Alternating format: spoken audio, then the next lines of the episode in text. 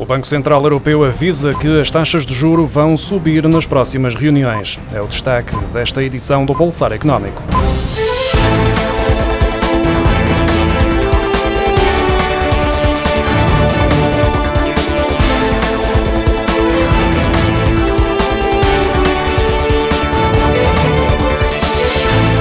Presidente do Banco Central Europeu, Christine Lagarde, anunciou esta quarta-feira o aumento das taxas de juro nas próximas reuniões do Conselho da instituição para combater a inflação.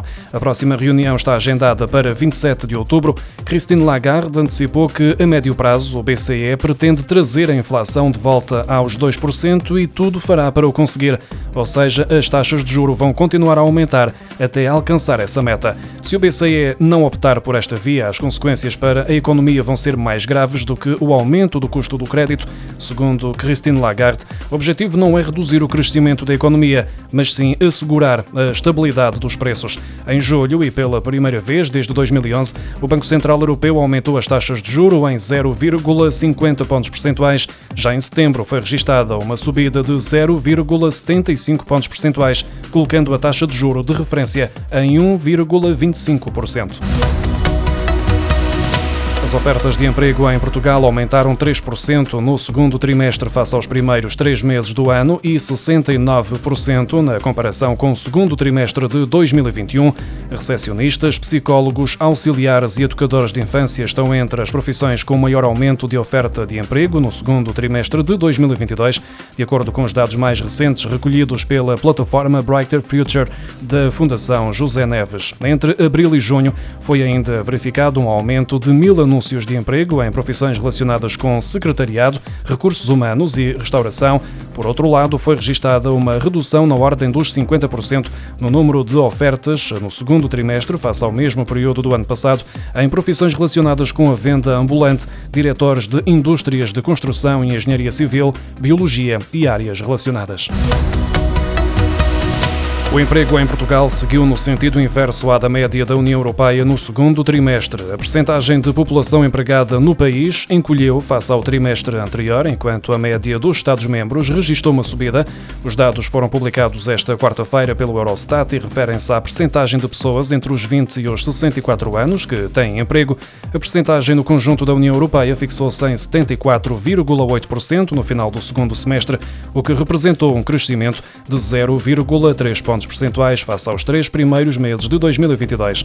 Contudo, Portugal foi um dos cinco Estados-membros que apresentaram uma tendência inversa na evolução trimestral do emprego. No segundo trimestre, face ao anterior, a percentagem de população empregada encolheu 0,1 pontos percentuais, a par com o Chipre. Seguiram-se o Luxemburgo, com um recuo de 0,2 pontos percentuais, e a Croácia e a Bélgica, ambos com recuos de 0,5 pontos percentuais.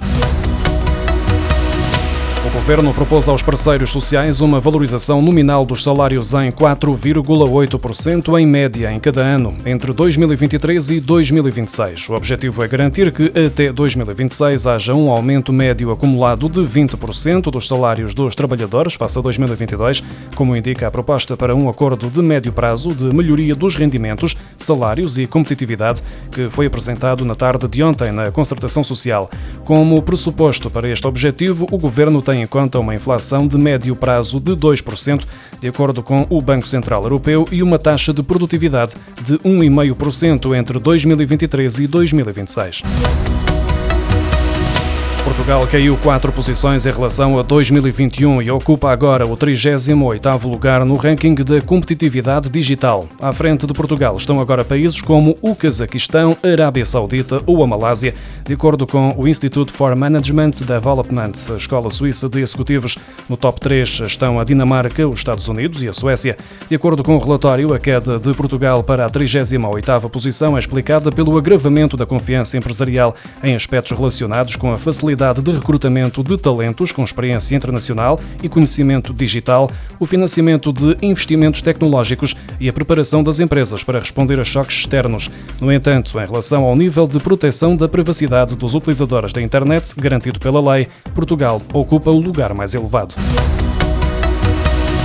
Um algoritmo de inteligência artificial vai assumir a escolha dos nomes das empresas criadas na hora, um sistema disponibilizado no portal da Justiça que, até aqui, era feito de forma manual pelos funcionários. A medida está incluída no programa Simplex, com o objetivo de permitir progressivamente libertar o quadro de funcionários para tarefas de maior valor acrescentado, dado que o algoritmo poderá gerar de uma só vez uma quantidade muito maior de nomes do que uma pessoa seria capaz num só dia, de acordo com uma nota do governo. Desde que foi criada modalidade de empresa na hora, mais de 80 mil empresários já utilizaram esta possibilidade e por dia estão no mínimo dois funcionários afetos a esta tarefa. A nova ferramenta informática foi desenvolvida por uma startup constituída por antigos alunos do Instituto Superior Técnico e deverá facilitar a vida dos empresários que têm vindo a ter dificuldades em encontrar um nome que se adeque ao seu ramo de atividade. Manter-se o aumento do salário mínimo proposto pelo governo de 705 para 750 euros em 2023, o patamar até ao qual os contribuintes estão isentos de IRS deverá aumentar 630 euros, de 9.870 para 10.500 euros anuais em 2024. Dentro de dois anos, cerca de 2 milhões e meio de trabalhadores vão ficar livres de pagar IRS porque vão estar abaixo do mínimo de existência.